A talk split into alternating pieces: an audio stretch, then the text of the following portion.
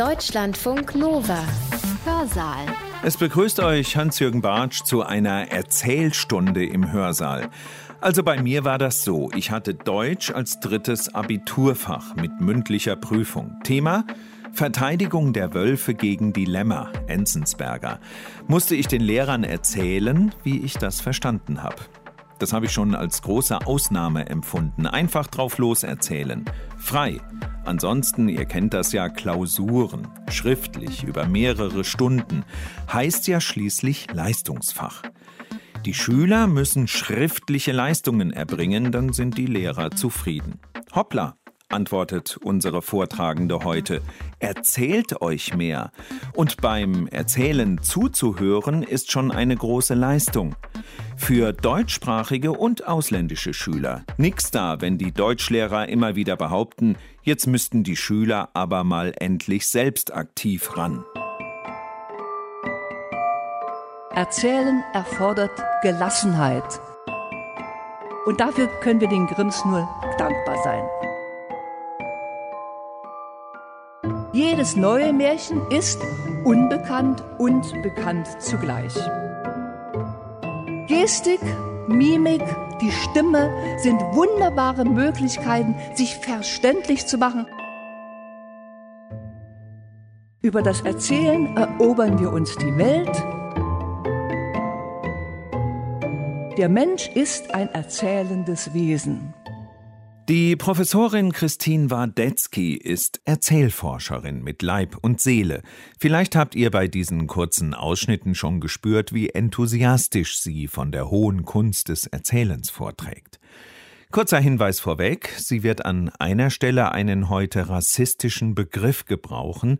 Sie zitiert und weist vorab deutlich darauf hin, das Zitat gilt als kulturell wertvoll. Wadetzky ist felsenfest davon überzeugt und berichtet gleich auch von ihren Erfahrungen, dass selbst Menschen, die kein Wort Deutsch verstehen, durchs Erzählen optimal an die fremde Sprache herangeführt werden. An der UDK, der Universität der Künste in Berlin zum Beispiel, werden Erzählerinnen ausgebildet, die dann, ja, man glaubt es kaum, einfach in den Deutschklassen erzählen. Naja, nicht so einfach, sonst würden sie ja nicht ausgebildet. Was will Christine Wardetzky heute? Nämlich versuche, das Erzählen prominenter zu machen als Teil nicht nur der kulturellen Bildung, sondern der Kultur überhaupt. Als Teilbereich des Theaters zum Beispiel. Nicht das Erzählen, das wissen wir alle, war vor dem Theater da. Die Rhapsoden, die Ajöden davor noch in Griechenland haben lange, lange Epen erzählt. Da war von Theater überhaupt noch keine Rede. Aus dem Erzählen heraus ist das entstanden, was wir heute Theater heißen oder was dann eben später Dichtung war, was Philosophie ist, was Rechtsprechung ist. Alles das ist ursprünglich aus dem Erzählen entstanden. Und deshalb also denke ich, wir müssen heute, gerade im Zeitalter der Digitalisierung, in der uns irgendwo ja der lebendige Mensch verloren geht, immer haben wir es mit seinem Abbild zu tun, mit einem zweidimensionalen Abbild.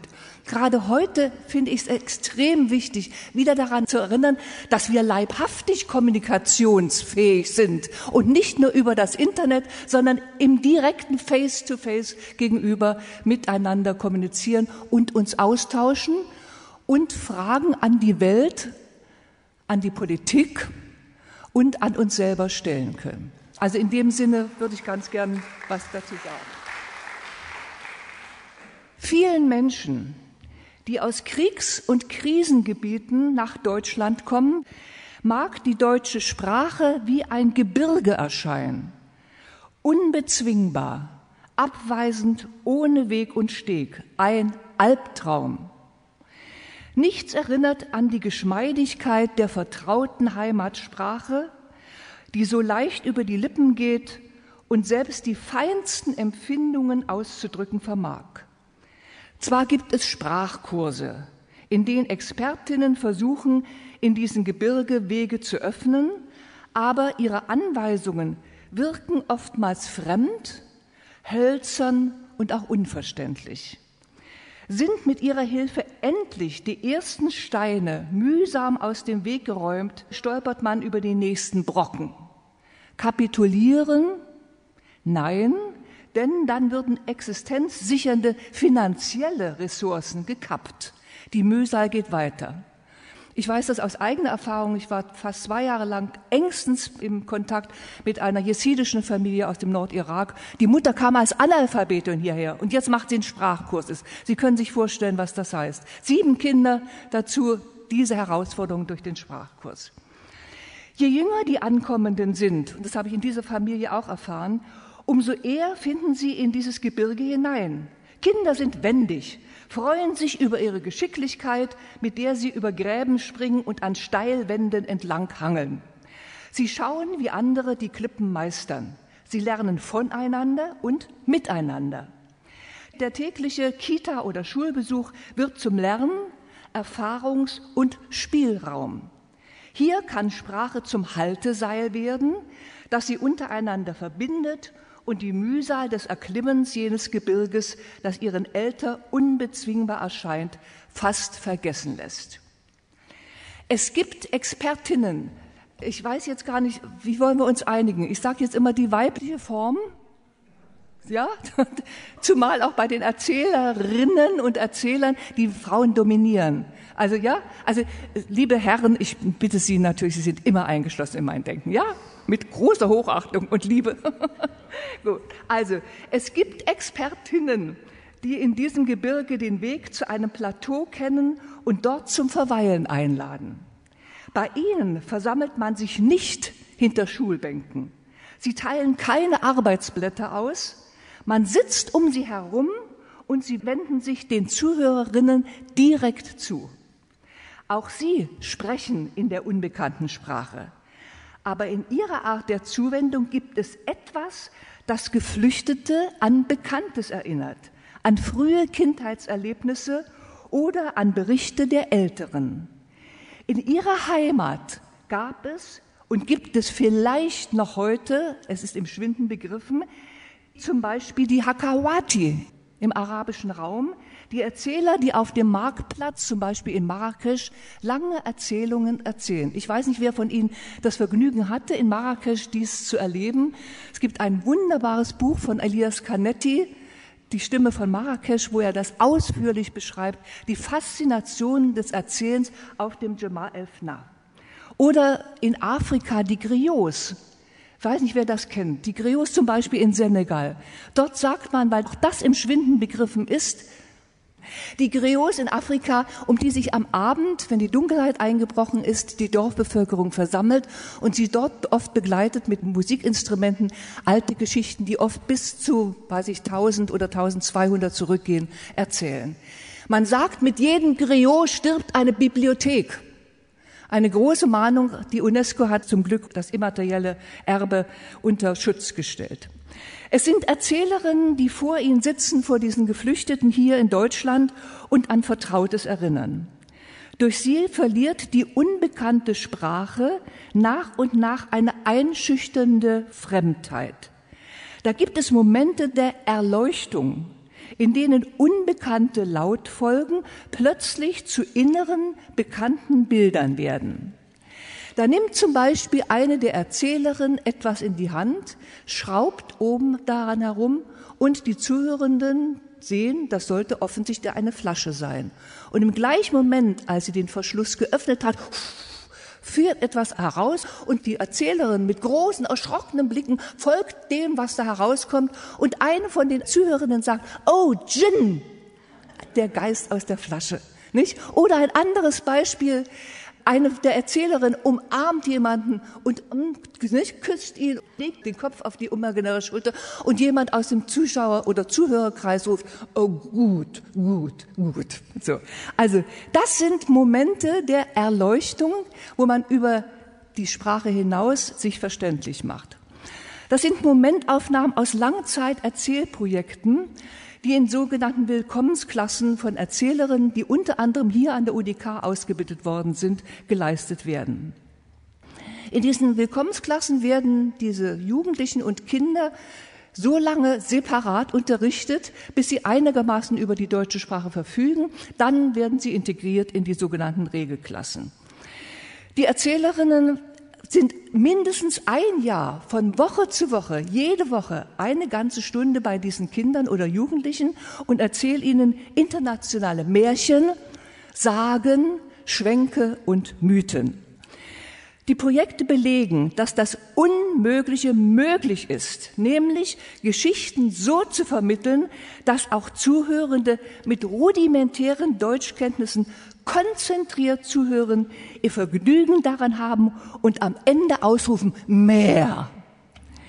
Solche Erfahrungen bestätigen auf eindrucksvolle Weise, dass das Erzählen ein Königsweg ist, um Migrantinnen und Migranten an die deutsche Sprache und Kultur heranzuführen. Der Erfolg dieser Projekte beruht auf einer Kompetenz, über die wir ja alle verfügen und die wir bereits in der Kindheit ausbilden, ohne uns dessen bewusst zu sein. Es ist die Kompetenz des Erzählens. Erzählen ist eine anthropologische Universalie. Der Mensch ist ein erzählendes Wesen. Über das Erzählen erobern wir uns die Welt und im Erzählen erleben wir uns als gemeinschaftliches Wesen. Erzählen ist ein Dialog. Dieser Dialog entwickelt sich in der Regel über Worte. Aber Worte sind nur ein Teil des Miteinander.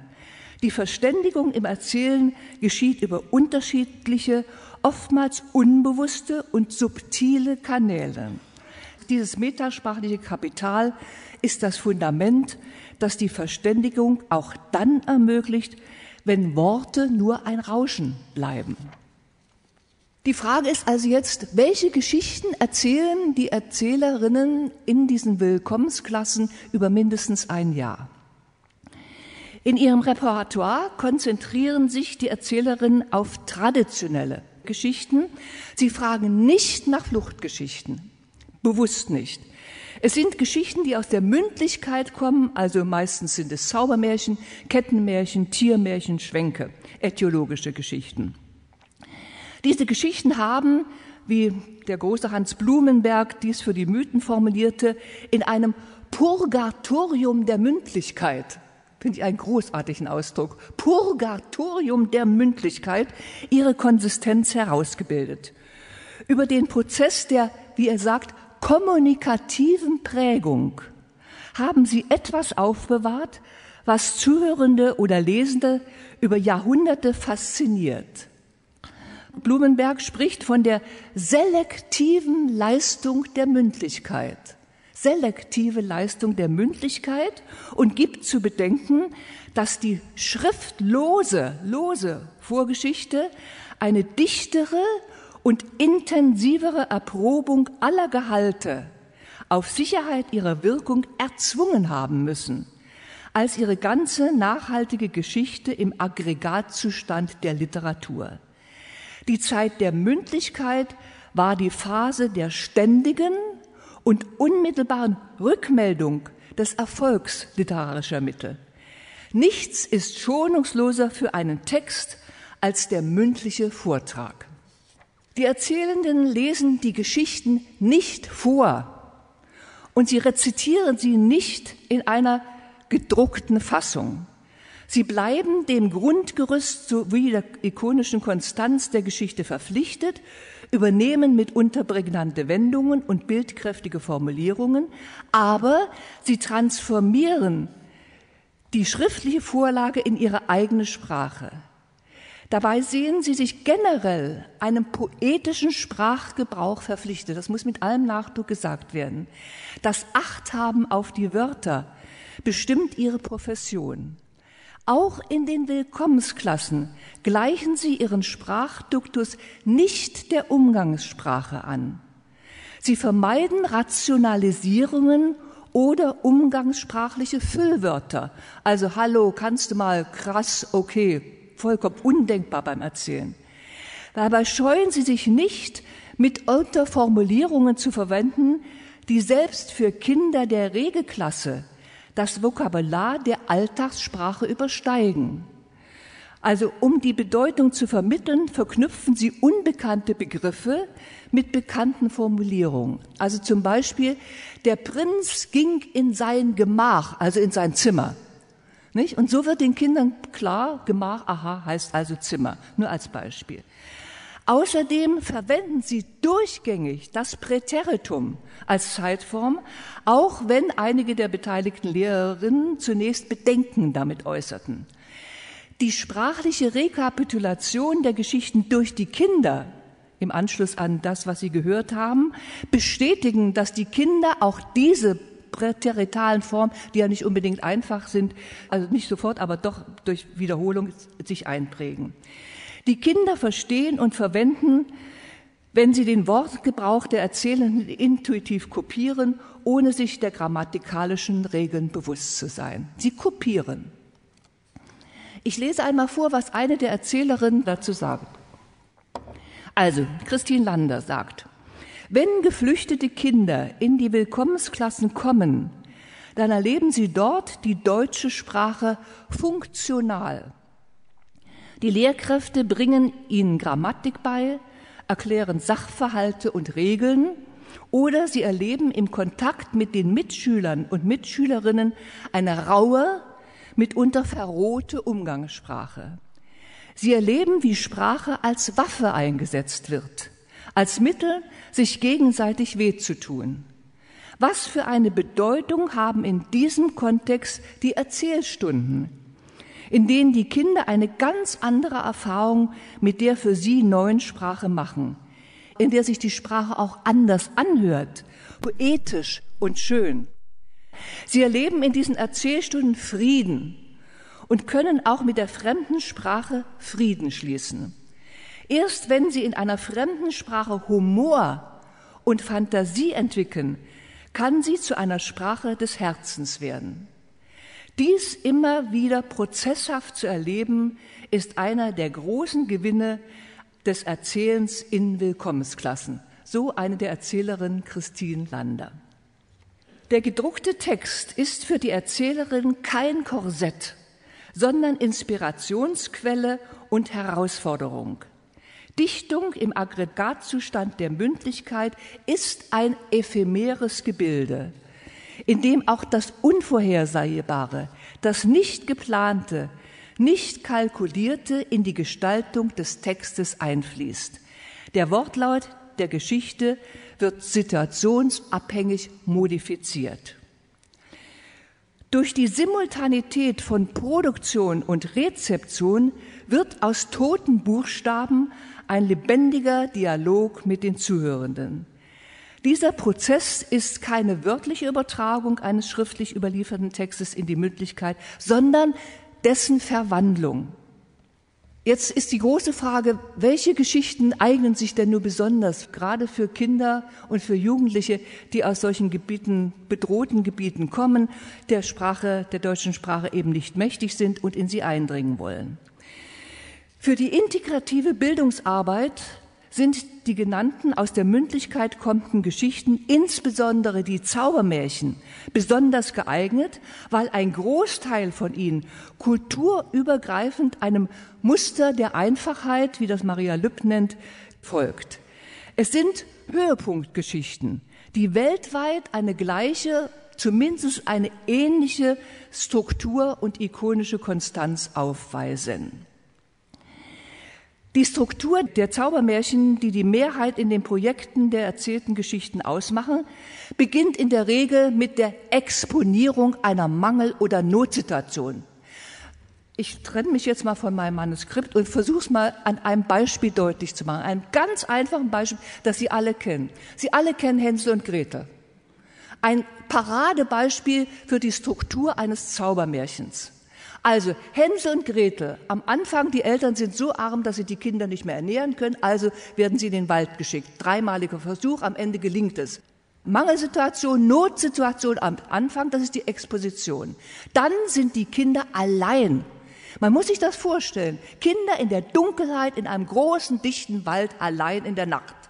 Totale Isolation, das ist der zweite große Schritt, der obligatorisch für die Zaubermärchen ist. Die Helden werden isoliert, alle Bindungen sind durchgeschnitten. Nichts gibt mehr, was ihnen Halt geben könnte oder wo sie einen Rat finden könnten.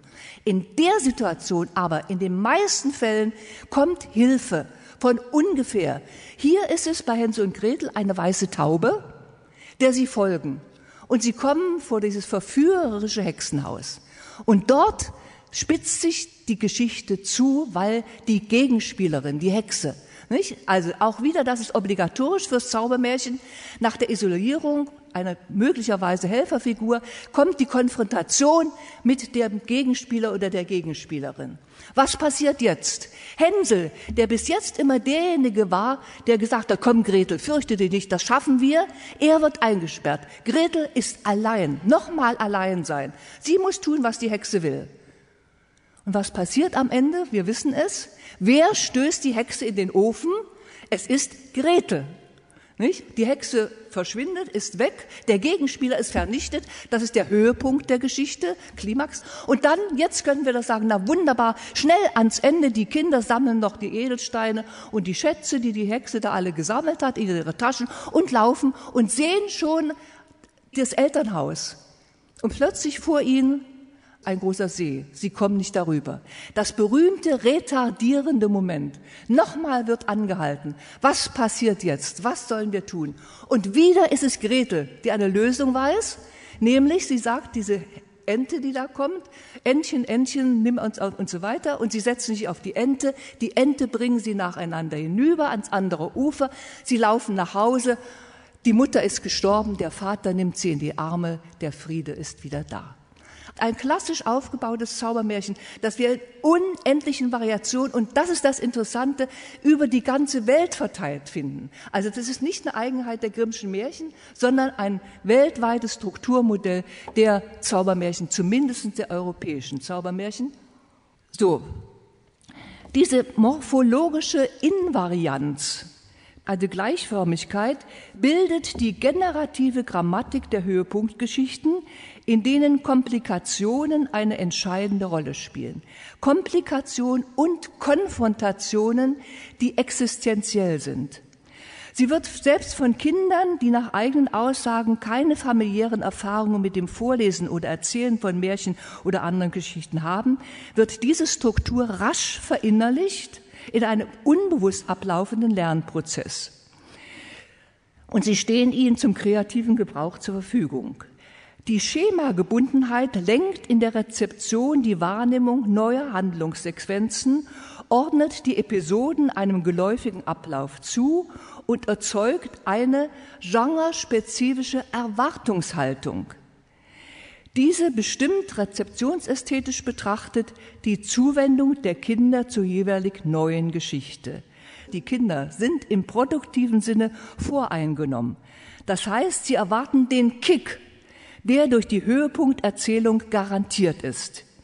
Ihre Rezeptionserwartung ist bestimmt durch die Erfahrung, dass die Geschichten Spannung garantieren. Welche Form oder Dimension nimmt denn die Konfliktgestaltung der jeweiligen Geschichte an? Wie werden die Opposition und Konflikte aufgelöst? In den weltweit verbreiteten Zaubermärchen werden die invarianten Organisationsmuster der Handlung variantenreich aufgefüllt und damit ist in der Wiederbegegnung die Abwechslung garantiert. Denn jedes neue Märchen ist unbekannt und bekannt zugleich. Neben diesem impliziten Erkennen tradierter Muster stellt sich beim Erzählen ein weiterer Wiedererkennungseffekt ein. In den Märchen werden die Muster kulturspezifisch aufgefüllt. Artefakte, natürliche Gegebenheiten, Personennamen tragen den Stempel der jeweiligen Kultur, aus denen sie kommen. Die Geschlechterrollen, Wertvorstellungen, Formen der sozialen Beziehungen und die hierarchische Gliederung einer Gemeinschaft sowie nationale Stereotype sind in diese Muster eingeschrieben. In ihnen begegnen die Zuhörenden Aspekte der jeweiligen nationalen Identität. Diese Mischung aus kulturübergreifenden Invarianzen und deren variabler Konkretisierung zeigt, dass Märchen, solange ihre Tradierung in der Mündlichkeit gebunden war, als, und das sage ich jetzt mit aller Bewusstheit, Pioniere der Migration gelten können. Bevor sie in Büchern fixiert wurden, war ein großer Teil der Geschichten auf Wanderschaft und sie haben im Austausch der Kulturen ihre Identität entwickelt. Ihre Tradierung war gebunden an ihre Fähigkeit, sich in die jeweils neue Kulturen zu integrieren und im Zusammenspiel von Adaption und Akkommodation, also wechselseitiger Befruchtung, ihre jeweilige Eigenständigkeit herauszubilden. So empfiehlt sich das Märchen als ideales Genre für die interkulturelle Bildungsarbeit. Durch ihre weltweite Verbreitung können Märchen zu einem kommunikativen Instrumentarium werden, um kulturelle Grenzen zu überwinden. Wie machen sich jetzt die Erzählerinnen bei Kindern und bei Jugendlichen verständlich, die über die Sprache wenig verfügen oder zum Teil kaum verfügen, muss man sagen.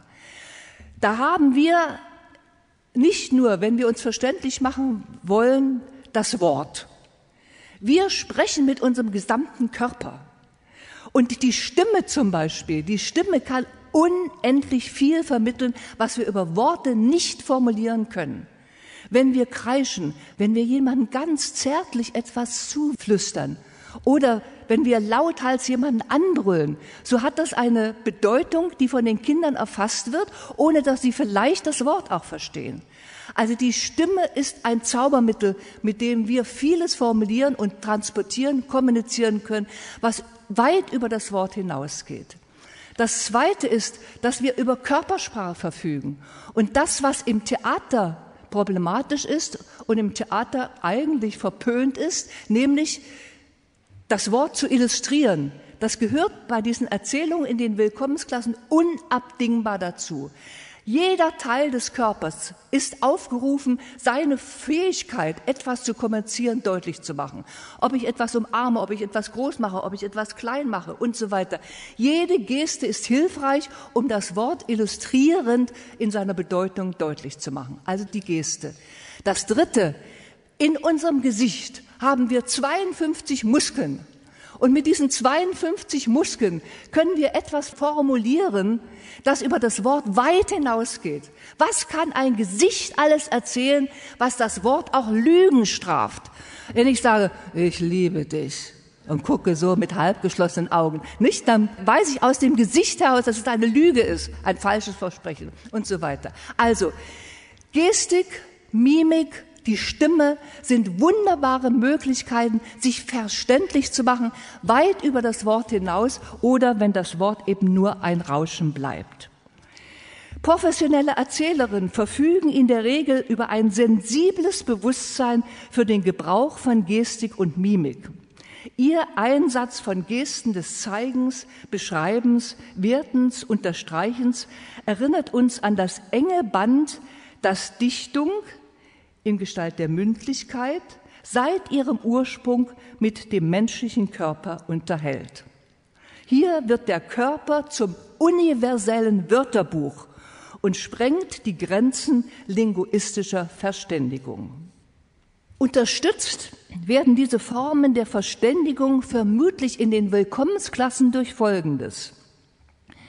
Die Verwendung von Elementen der Körpersprache löst bei den Kindern vielfach reflexartige Imitationen aus. Sie könnten das mal beobachten, wenn Sie in solchen Stunden dabei sind. So wie die Erzählerinnen ihre Hände heben, den Rücken beugen, den Kopf einziehen, Sie sehen genau das Spiegelbild bei den Kindern. Sie machen genau eben das, was die Erzählerinnen da während des Erzählens tun. Das heißt, sie kopieren unbewusst die Körpersprache der Erzählenden und verstehen damit das kommunikative Ziel der Geste und versuchen durch Nachahmung die intentionalen kommunikativen Akte zu reproduzieren. Auch, und das ist das Interessante und Wichtige, durch diese Kopplung von sprachlichen und körperlichen Impulsen kann Sprache nachhaltiger im Gedächtnis verankert werden. All das, was ich jetzt eben beschrieben habe, bleibt leer und ohne Wirkung, ohne ein elementares Element der Vermittlung von Geschichten in Willkommensklassen. Und das ist das Element der Beziehung. Das ist das Grundelement. Wenn die Beziehung zwischen den Erzählenden und den Kindern oder Jugendlichen sich nicht herstellt, dann können sie noch so brillant mit ihrem Körper, noch so brillant mit der Stimme arbeiten. Wenn diese Beziehung fehlt, dann werden die Kinder müde, die Augen klappen runter und sie fallen in sich zusammen. Wenn aber dieses Beziehungsgefühl gestimmt, und das kann man nicht rational oder irgendwie durch Lernen erreichen, das muss man mitbringen. Diese Fähigkeit, Beziehungen aufzubauen, Begeisterung aus den Geschichten zu beziehen, Begeisterung aus dem Erzählen zu beziehen, Begeisterung im Miteinander mit den Kindern zu beziehen, das ist etwas, was nicht lernbar ist. Es ist durch Erfahrung allmählich zu steigern, auf jeden Fall. Aber es ist etwas, was den Menschen oder uns allen gegeben ist und was zum entscheidenden Impuls wird, um Sprache vermitteln zu können. Eben das Element von Beziehung. Interessanterweise hat bereits Platon über dieses Phänomen nachgedacht und er lässt in seinem einen seiner Dialoge Sokrates einen berühmten Rhapsoden fragen, sag mal, wie gelingt es dir eigentlich, dass du 1200 Zuhörer über lange Zeit in dein Band ziehen kannst? Wie machst du das? Der Rhapsode ist etwas überfragt, er weiß keine rechte Antwort. Und da gibt ihm Sokrates einen Hinweis und sagt, sag mal, wäre nicht der Vergleich möglich? Der Vergleich mit dem sogenannten Magnetstein.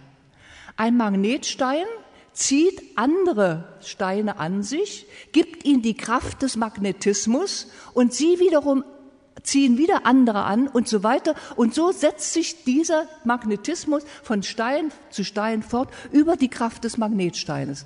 Und so sagt er, ist es beim Erzählen auch. Wir ziehen den Kreis der Zuhörenden an, vermitteln ihnen etwas, womit sie in der Lage sind und willens sind, vor allem das Verlangen haben, andere wieder an sich zu ziehen, sodass Erzählen weiter zu erzählen verführt. Die Begeisterung der Kinder entsteht nicht, wie man erwarten könnte, durch eine Vielzahl von Reizen und deren sekundenschnellem Wechsel. Das Gegenteil ist der Fall. Sie stellt sich vor allem dann ein, die Begeisterung, wenn die Erzählenden der Entdeckung der Langsamkeit vertrauen. Einer Langsamkeit, die getragen ist von Spannung und emotionaler Suggestion. Erzählen ist das Kontrastprogramm zur medialen Welt der sich überstürzenden Bilder, der Shortcuts, der raffinierten Montagetechniken. Erzählen erfordert Gelassenheit. So sagt es der bekannte Drehbuchautor Jean-Claude Carrière, den Sie vielleicht aus der Zusammenarbeit mit Peter Brook kennen. In den Medien tauchen die Bilder, sagt er, in der Regel so schnell vor unseren Augen auf, dass wir sie nicht beurteilen, nicht bewerten können. Im Erzählen in den Willkommensklassen geschieht etwas anderes, nämlich die allmähliche Verfertigung der Bilder beim Sprechen bzw. Zuhören, um Kleist zu apostrophieren, also Langsamkeit. Wort für Wort, in aller Gelassenheit können die Zuhörenden verfolgen, wie die Fäden der Geschichte gesponnen und verknüpft werden. Und sukzessiv, Schritt für Schritt, bauen sie ihre eigene Geschichtenwelt auf. Erzählen entschleunigt. Vor allem in Integrationsprojekten braucht Erzählen Muße, Gelassenheit, einen offenen Zeithorizont. In diesem Zeitmaß hat der Muskel Fantasie auch ein Ausdruck von Karriere, Gelegenheit, imaginäre Bilder zu kreieren und Bedeutungen zu entschlüsseln. Zuhören bei den Erzählenden ist ein kreativer Prozess. Von Lehrern und Lehrern, die das Erzählen nicht so recht kennen und noch nicht erfahren haben und ein oder zweimal dabei waren, dann sagen sie, naja, aber nun müssten die Kinder mal produktiv werden. Das ist eine falsche Vorstellung von dem, was beim Erzählen passiert. Zuhören ist, wiederhole es nochmal, ein höchst kreativer Prozess. Die systematische Beobachtung während der Erzählstunden legen die Vermutung nahe, dass die Kinder und Jugendlichen der Willkommensklassen über ein hochdifferenziertes System der intentionalen Wahrnehmung verfügen. Vermutlich bedingt durch ihre Lebenspraxis zum Teil mehrjährige Fluchterfahrungen, Wechsel der Sprachen und Kulturen, Fremdheit als bestimmendes Lebensgefühl, scheinen sie quasi detektivische Fähigkeiten ausgebildet zu haben, um nonverbale Signale der Umwelt situationsadäquat interpretieren zu können und entsprechend zu reagieren oder zu agieren. So haben sie eine Art transkulturelle Modi des Verstehens ausgebildet, die ihnen jenseits der gesprochenen Sprache die Orientierung in jeweils neuen, unbekannten Lebensumständen erleichtert. Sie sind, so meine hypothetische Behauptung, auf besondere Weise sensibilisiert für die Wahrnehmung differenzierter, akustischer, visueller und vor allem auch affektiv emotionaler Kommunikationsimpulse. Diese sensitiv-kognitive Fähigkeit ist nach meiner Beobachtung ein entscheidendes Unterscheidungsmerkmal zwischen gleichaltrigen Kindern aus Willkommens- und Regelklassen. Die Kinder der Regelklassen können während des Erzählens, also Regelklassen sind die normalen Klassen, nicht? Regelklassen können während des Erzählens Lücken im Verständnis oder der Konzentration über die Sprache ausgleichen. Die Kinder der Willkommensklassen müssen auf andere Sinnesreize zurückgreifen, um der Handlung einer Geschichte fast unabhängig von der Sprache zu folgen. Und dafür haben sie eine besondere Sensibilität ausgebildet. Hinzu kommt Folgendes. Es ist zu vermuten, dass die Kinder, die aus der arabischen und persischen Kultur kommen, diese Zuhörbereitschaft, dieses Verhältnis zur lebendigen, gesprochenen Sprache als Teilbereich ihres kulturellen Kapitals mit sich tragen und in den Erzählstunden unbewusst die Erinnerung daran aufgerufen wird. Der Geltungsanspruch dieser hypothetischen Behauptung müsste allerdings empirisch überprüft werden. Dan Diner, ein Professor für neuere Geschichte an der Hebrew University in Jerusalem, verweist mit seiner Studie über das Verhältnis von Schriftlichkeit und Mündlichkeit in der arabischen Sprache darauf, dass, und ich zitiere ihn, Texte in dieser Kultur wesentlich über das gesprochene und rezitierte Wort und damit über das Gehörte transportiert werden. Und dass sich hier im Unterschied zur europäischen Zivilisation des Buchdrucks um die Kultur einer schriftlich gestützten Mündlichkeit handelt, in der auch die traditionelle Wissensvermittlung vom Lehrer auf die Schüler über das gesprochene oder zur besseren Memorierung rezitierte Wort erfolgt. Das müssen wir uns auch vergegenwärtigen, wenn wir mit Kindern, Jugendlichen oder Erwachsenen, Migrantinnen und Migranten aus der arabischen, persischen Welt zu tun haben. Mündlichkeit nimmt nach seiner Aussage in der arabisch-persischen Kultur nach wie vor eine auch heute noch exponierte Stellung ein. Sie schafft in der primären Kommunikation über das Kindesalter hinaus den Zugang zur Welt in allen ihren Facetten. Im Rahmen des Erzählprojektes konnten wir die Erfahrung machen, dass einige der Mütter der Kinder und Jugendlichen Analphabetinnen sind und dennoch umfangreiche Koranverse im hocharabischen Wortlaut zitieren konnten.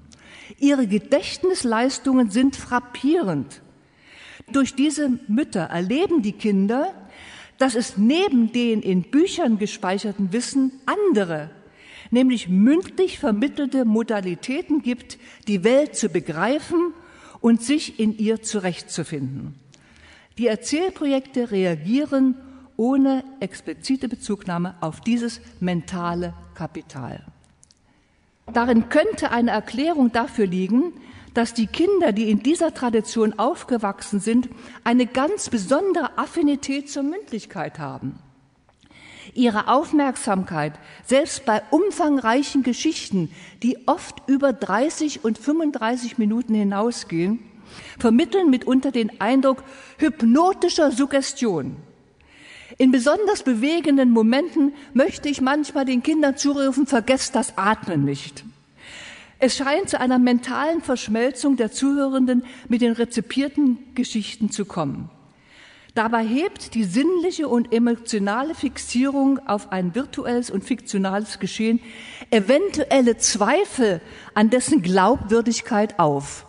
Also mir ist zum Beispiel passiert, dass in einer neunten Klasse und ich habe die griechische, die Göttergeschichte, das Entstehen der Götterwelt bei den Griechen erzählt. Von Gaia angefangen über Uranus und so weiter bis zu Zeus. Und habe denen das erzählt. Neunte Klasse. Bin danach aus dem Schulgebäude rausgegangen. Drei Mädchen kommen mir nach und ein Mädchen sagt, ist die Welt wirklich so entstanden? Erzählen vermittelt eine Glaubwürdigkeit der Geschichten, an der keine Zweifel zugelassen sind. Und so ist es dann auch bei den Kindern, die Märchen uneingeschränkt in dem Moment glauben. Natürlich reflektieren sie am Anschluss, sagen, ha, ha, ha, möglicherweise und so weiter. Aber erst einmal ist es eine Überzeugungskraft, die das Erzählen vermittelt, die durch kaum etwas anderes zu erreichen ist. Dieses komplexe, emotional aufgeladene physische Geschehen ist ein zentrales Merkmal auditiver, also mündlicher Aneignung von Märchen, insbesondere bei den sechs bis zehnjährigen. Die Jugendlichen sind am Anfang klar, nicht immer etwas reservierter, aber es ist wie eine Verwandlung. Auch sie verwandeln sich beim Erzählen dann plötzlich in diejenigen, wo der Mund offen steht, die Augen werden riesig groß, die Körper erstarren und sie sitzen da bewegungslos und folgen dem, was man vor ihnen entfaltet. Dabei ist die Frage offen, wie denn dieser innere Film bei den Kindern und Jugendlichen aussieht, den sie selbst dann in ihren Köpfen herstellt. Inwieweit korrespondierend dieser Film mit dem, was die Erzählenden vor ihnen entwerfen. Wenn die Kinder und Jugendlichen die Geschichten rekapitulieren, was zu den Erzählstunden gehört, dann übernehmen sie oftmals die Formulierungen auch der Erzählenden und prägen sich dadurch eben eine andere Form von Sprache ein, keine Umgangssprache, sondern eine poetische Sprache ein. Und was wir oft machen, sie werden unterstützt durch andere Schülerinnen und Schüler, die neben ihnen stehen und quasi mit ihrem Körper dolmetschen. Also sie haben jemanden, der ihnen hilft, die Geschichte zu transportieren, einer körpersprachlich oder eine körpersprachlich, eine mit den Worten. Und auch dieses im Dialog, im Miteinander, in der Kommunikation hergestellte Erzählen ist für beide Seiten eine Erleichterung. Es bleibt immer noch die Frage, wie interpretieren die Kinder oder wie werten die Kinder die Geschichten, die ihnen erzählt werden? Das ist eine Frage, die wir nicht beantworten können. Meine Neugier ist extrem groß, aber tatsächlich zu beantworten, dafür braucht es ein großes Forschungsprojekt und dazu fehlt im Moment das Interesse, die Zeit und auch das Geld. Soweit zum ersten Teil. Ich möchte gern noch auf etwas kommen, was für Sie sicherlich hochinteressant ist und was Sie möglicherweise nicht kennen. Also bei unserer Suche nach Geschichten aus aller Welt, die für die Willkommensklassen und die Erzählungen auch für erwachsene Migrantinnen und Migranten interessant sein könnten, wissen Sie, wie wir uns da kundig gemacht haben? Sie werden es nicht glauben bei den Grimms. Für uns ist Kinder- und Hausmärchen ein Schatz deutscher Märchen. Nicht? Gilt als, ne? Sie haben sie auch gesammelt als ein Beitrag zur deutschen Poesie. Aber wenn wir uns vergegenwärtigen, dass die Hauptschriften der Grimms in ihrem Titel alle bedacht sind oder komplettiert sind durch den Begriff Deutsch, außer den Kinder- und Hausmärchen, da müssen wir stutzig werden. Also es heißt zum Beispiel deutsche Grammatik, eines der Hauptwerke, nur vor allem Jakob hat daran gearbeitet, das deutsche Wörterbuch, was ein Jahrhundert später erst fertiggestellt wurde, Geschichte der deutschen Sprache, deutsche Mythologie, drei dicke Bände, deutsche Rechtsaltertümer, deutsche Sagen und so weiter und so weiter. Aber bei einem Kompendium fehlt es. Und das sind die Kinder- und Hausmärchen. Und da müssen wir doch stützig werden. Wieso eigentlich setzen Sie vor, die Kinder- und Hausmärchen, gerade Sie, die, wie Sie ja selbst schreiben, prima aus Hessen kommen sollten, ne, nicht das Wort Deutsch. Diese Lehrstelle ist kein Zufall. Sehr früh nämlich war den Brüdern die Internationalität der Märchenstoffe und Motive bewusst. Und so notieren sie bereits im Vorwort der Erstausgabe von 1812, dass sich die in ihrer Sammlung aufgenommenen Geschichten Und zwar genau dieselben durch ganz Europa verbreitet finden. Und nicht nur dies, Ähnliches Erzählgut sei auch bei außereuropäischen Völkern, zum Beispiel bei denen, und jetzt sage ich das N-Wort und zitiere einfach Grimm, ich hoffe, dass Sie nicht ausspringen und den Saal verlassen, die Neger, ich habe mir damit großen Unmut eingehandelt, aber es ist ein Zitat und ich finde schon, in einem Zitat muss man diesen Begriff auch noch verwenden dürfen. Also zum Beispiel bei den Negern. Ich zitiere die Grimms, mit Erstaunen erblickt man in den Märchen, die von den Negern in Bornu und den Bechuanen, einem Wandervolk in Südafrika, bekannt geworden sind, einen nicht wegzuleugnenden Zusammenhang mit Deutschen, während ihre eigentümliche Auffassung sie wieder von ihnen trennt. Das ist verblüffend. Das weiß man einfach nicht, nicht. Wenn man von den Grimms spricht, denken wir an die 200 Stück und nicht daran, dass sie sich weltweit umgetan haben. Also, Sie haben in einem dritten Band, in dem sogenannten Anmerkungsband, haben Sie Geschichten zusammengestellt von Nordamerika über Afrika bis nach China. Ein einzigartiges Zeugnis von Weltoffenheit, das in der Grimm-Forschung, geschweige denn in der Öffentlichkeit, bisher kaum gebührende Beachtung findet. Also, wir lesen, sie beginnen im 10. Jahrhundert in Frankreich und so weiter, gehen über den gesamten europäischen Kontinente und so weiter, gehen nach Dänemark, Schweden, Serbien, Russland, Böhmen, Ungarn, Griechenland. In Deutschland lassen sie alles passieren. Dann gehen sie weiter nach China, nach Japan, nach Griechenland, der Walachei, Böhmen, Bukowina, Albanien, Serbien, Estland, Litauen und also die gesamte Welt ist dort vorhanden. In dem dritten Band einige dieser Geschichten sind in aller Ausführlichkeit nacherzählt, insbesondere die Tiermärchen aus Afrika. Den breitesten Raum nehmen in diesem Kompendium die Tiermärchen aus Afrika ein. Und zwar deshalb werden sie vor allem von Wilhelm Grimm so geschätzt, weil sie eine implizite Moral formulieren, nicht eine angehängte Moral. Und das ist genau das, was die Grimms eigentlich auch wollten. Das ist das Herzstück ihrer Sammlung. Die Geschichten mit ihrer Moral, wenn überhaupt eine Moral, äh, äh, gibt Geschichten, da fragt man sich, was ist das für eine Moral?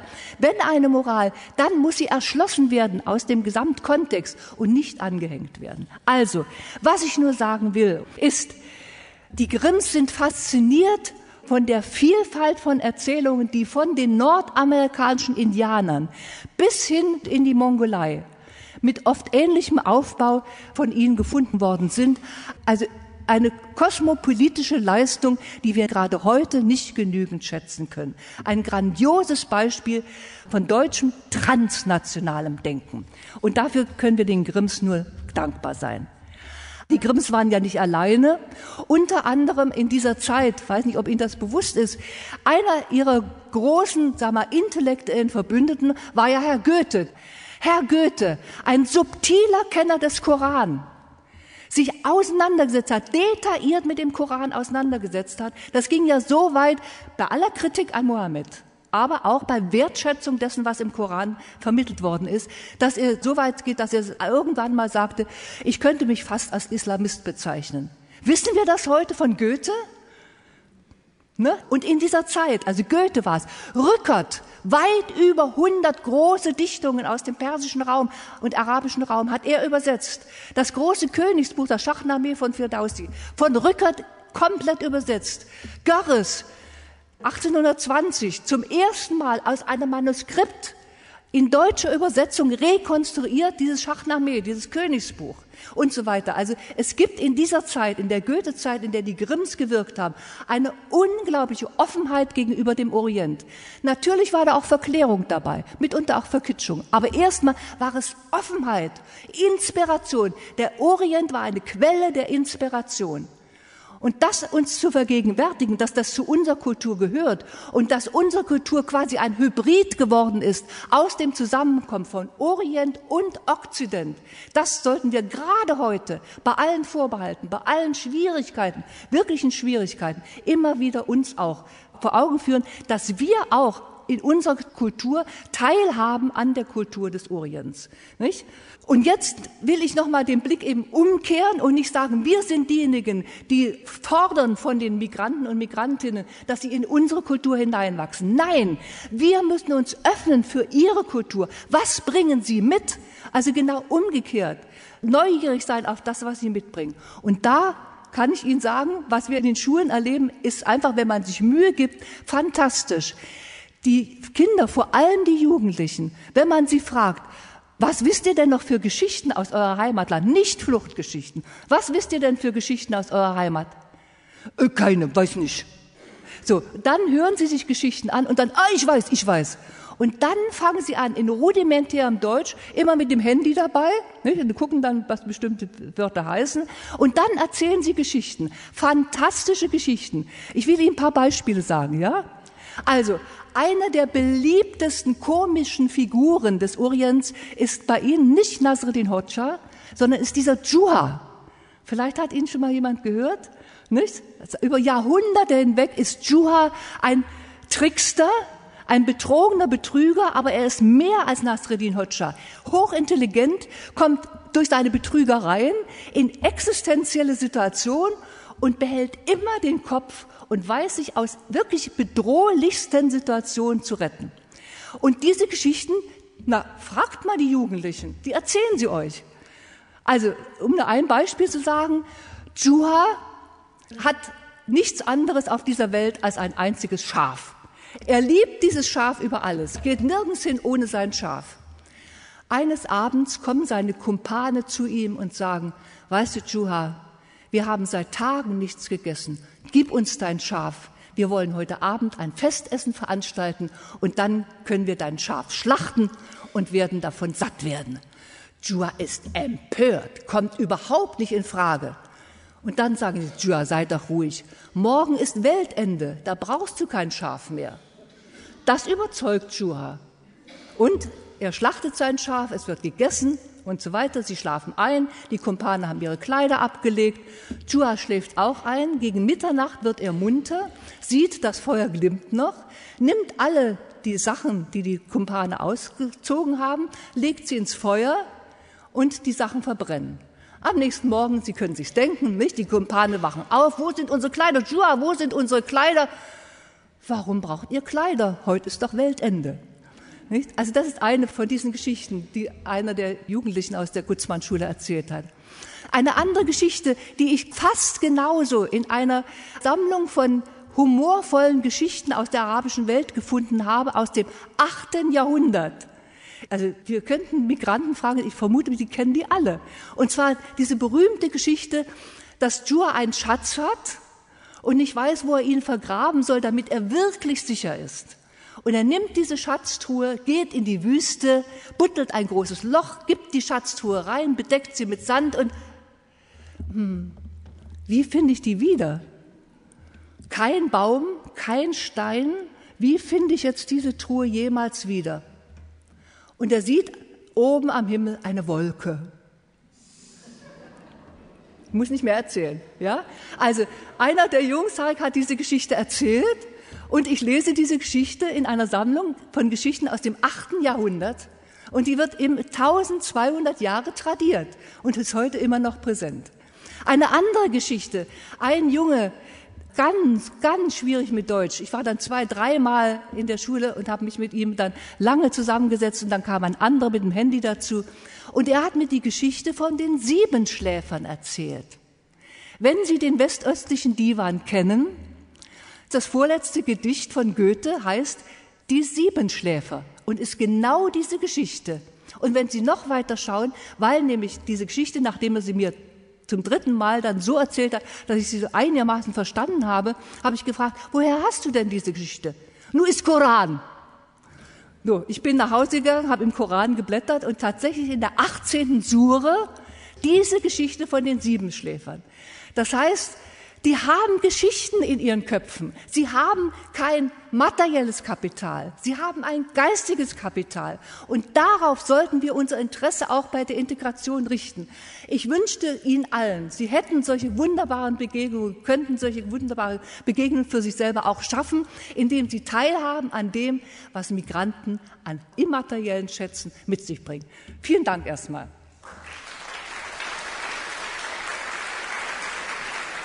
Erzählkunst als Kulturgut. Darüber sprach soeben die emeritierte Professorin für Theaterpädagogik, Märchen- und Erzählforscherin und Erzählerin Christine Wardetzky aus Berlin. Und zwar am 28. August 2019 auf der Berliner Sommeruni, einer Veranstaltung der Universität der Künste und der Berliner Akademie für weiterbildende Studien. Deutschlandfunk Nova Hörsaal. Samstag und Sonntag um 18 Uhr. Mehr auf deutschlandfunknova.de.